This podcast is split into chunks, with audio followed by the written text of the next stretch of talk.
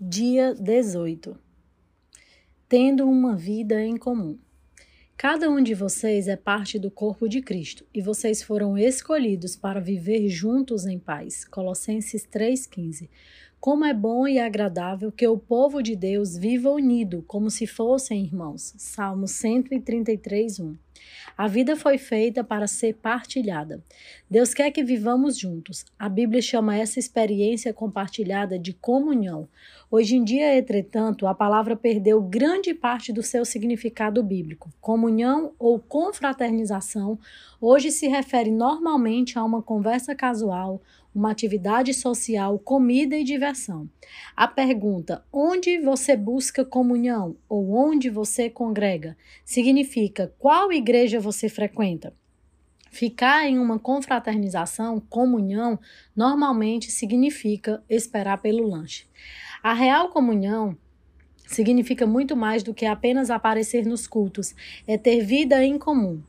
Ela inclui amar altruisticamente, compartilhar com transparência, servir às necessidades práticas, ser generoso com sacrifício a si mesmo, consolar compassivamente a todos e outras orientações uns aos outros encontradas no Novo Testamento devem ser dadas.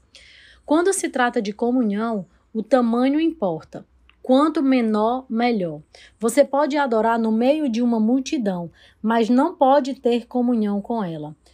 Quando um grupo se torna algo maior do que 10 pessoas, alguém deixa de participar.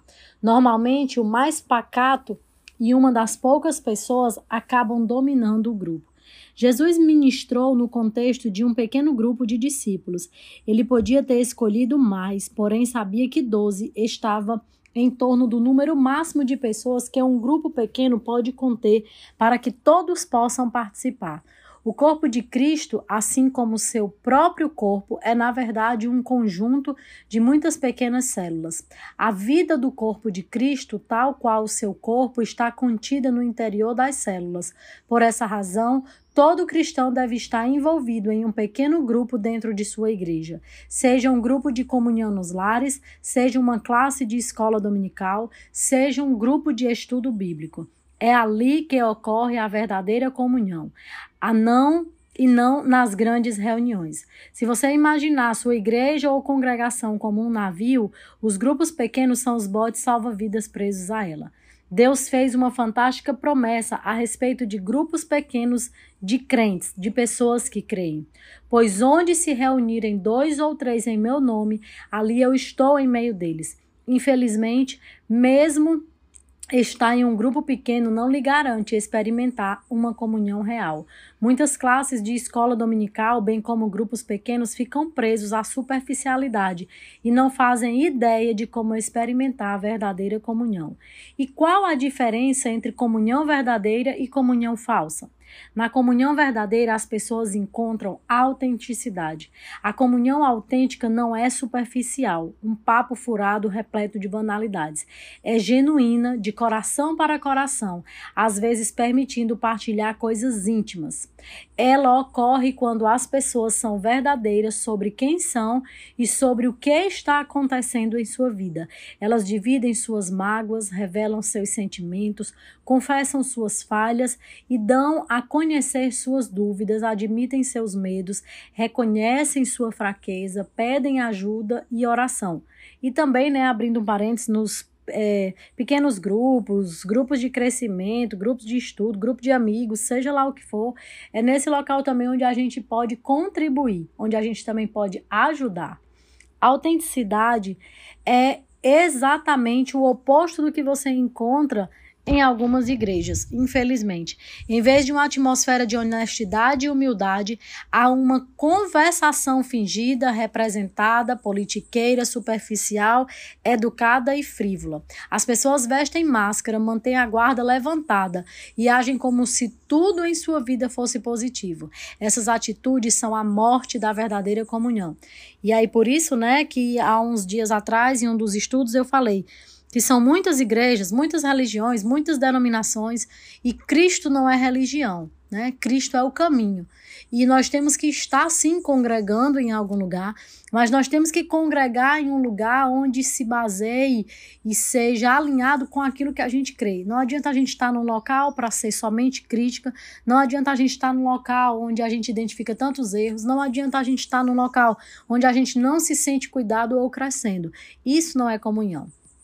Né?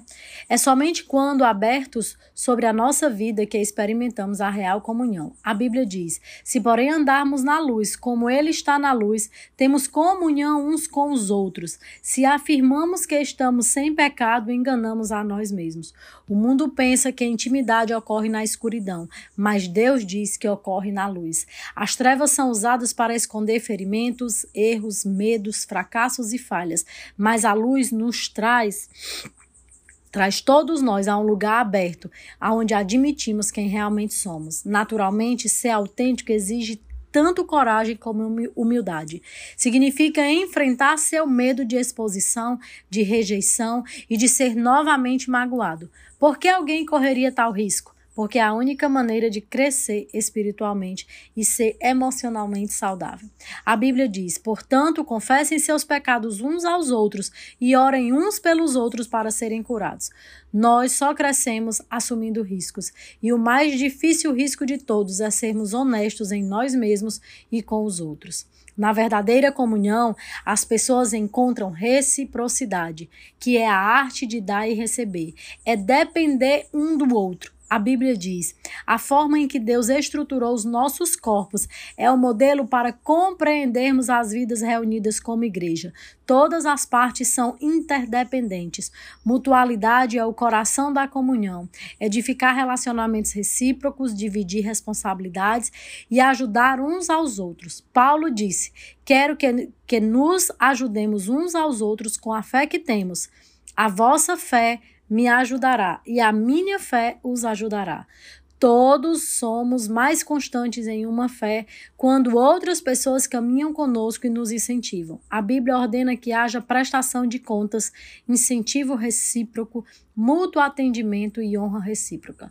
Por mais de 50 vezes ao longo do Novo Testamento, somos orientados a realizar diferentes tarefas uns com os outros e entre si. A Bíblia diz: esforcemo-nos em promover tudo quanto conduz à paz e à edificação mútua. Você não é responsável por todos no corpo de Cristo, mas é responsável para com eles. Deus espera que você faça tudo o que puder para ajudar as pessoas. Na verdadeira comunhão, as pessoas encontram compaixão. Compaixão não é dar um conselho ou oferecer uma ajuda rápida e superficial. Compaixão é penetrar e partilhar a dor um do outro. A compaixão diz: compreendo o que você está passando e o que você sente não é estranho ou absurdo. Hoje em dia, pessoas chamam isso de empatia, mas a palavra bíblica é compaixão. A palavra diz: como povo escolhido de Deus, revistam-se de profunda compaixão bondade, humildade, mansidão e paciência. A compaixão ajuda duas necessidades fundamentais do ser humano: a necessidade de ser compreendido e a necessidade de ter seus sentimentos confirmados. Toda vez que compreende e confirma o sentimento de alguém, você constrói comunhão. O problema é que estamos frequentemente tão apressados em corrigir as coisas que não temos tempo de sentir compaixão. A autopiedade esgota completamente a compaixão compaixão pelas outras pessoas. Existem diferentes níveis de compaixão e cada um é adequado a um momento diferente. Os níveis mais superficiais de compaixão são a comunhão de colaboração e a comunhão de estudo da palavra de Deus em conjunto. Em um nível mais profundo está a comunhão de serviço como quando ministramos em conjunto, em viagens missionárias ou em obras de caridade. O nível mais profundo e intenso de comunhão é a comunhão de sofrimento. Quando entramos na dor e no sofrimento dos outros e carregamos os fardos uns dos outros. Os cristãos que melhor compreendem esse nível são os que ao redor do mundo estão sendo perseguidos, depreciados e frequentemente martirizados. A Bíblia ordena: compartilhem os seus problemas e transtornos uns com os outros e dessa forma obedeçam à lei de Cristo. É, é em tempos de crise, tristeza, dúvidas profundas que precisamos mais uns dos outros. Quando as circunstâncias nos esmagam a ponto de nossa fé vacilar, é que precisamos de amigos crentes. Precisamos de um grupo pequeno de amigos que tenham fé em Deus por nós e para nos fazer vencer as dificuldades. Em um grupo pequeno, o corpo de Cristo é real e palpável, mesmo quando Deus parece distante. Foi nisso que Jó necessitou durante seu sofrimento. Ele exclamou: Um homem desesperado deve receber a compaixão de seus amigos, muito embora ele tenha abandonado o temor do Todo-Poderoso. Na comunhão verdadeira, as pessoas encontram misericórdia. A comunhão é uma situação em que opera a graça, em que os erros não são lembrados, mas apagados. A comunhão acontece quando a misericórdia triunfa sobre a justiça. Todos precisamos de misericórdia, porque todos tropeçamos e caímos e precisamos de ajuda para voltar ao caminho. Precisamos oferecer misericórdia uns aos outros e estar dispostos a recebê-la uns pelos outros. Deus diz: quando as pessoas pecaram, vocês devem perdoá-las e confortá-las para que não sejam vencidas pelo desespero. Você não pode ter comunhão sem que haja perdão. Deus alerta: jamais guardem rancor, porque amargura e ressentimento sempre destroem a comunhão. Como somos imperfeitos e pecadores, inevitavelmente magoamos uns aos outros quando ficamos juntos por algum tempo. Às vezes magoamos uns aos outros intencionalmente, às vezes sem querer, mas de qualquer forma são necessárias enormes quantidades de graça e de misericórdia para criar e manter a comunhão. A Bíblia diz: vocês precisam ter consideração para com as faltas uns dos outros e perdoar aos que lhe ofendem. Lembrem-se, assim diz o Senhor, assim como o Senhor lhes perdoou, vocês devem perdoar os outros. A misericórdia de Deus para conosco é um estímulo para mostrarmos misericórdias com os outros. Lembrem-se, jamais lhe será pedido que perdoe alguém mais do que Deus já lhe perdoou. Sempre que é magoado por alguém, você tem a escolha a fazer: usar sua energia e seus sentimentos para buscar vingança ou encontrar solução. Você não tem como buscar ambos. Muitas pessoas relutam em mostrar misericórdia porque não sabem a diferença entre confiar e perdoar.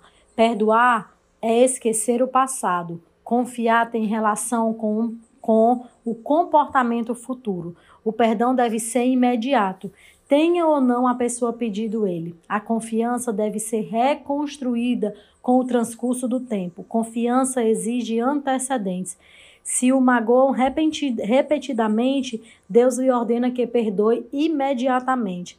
Mas não se espera que você volte a confiar imediatamente ou que continue permitindo que tais pessoas o magoem. Muito importante isso, né? Perdoar é esquecer o passado, mas a confiança é algo que deve ser reconstruída. Mas o perdão deve ser sempre imediato. Nós não devemos gastar energia guardando mágoa. O melhor lugar para restaurar a confiança é no contexto de apoio mútuo de um grupo pequeno que ofereça tanto encorajamento como prestação de contas mútuo.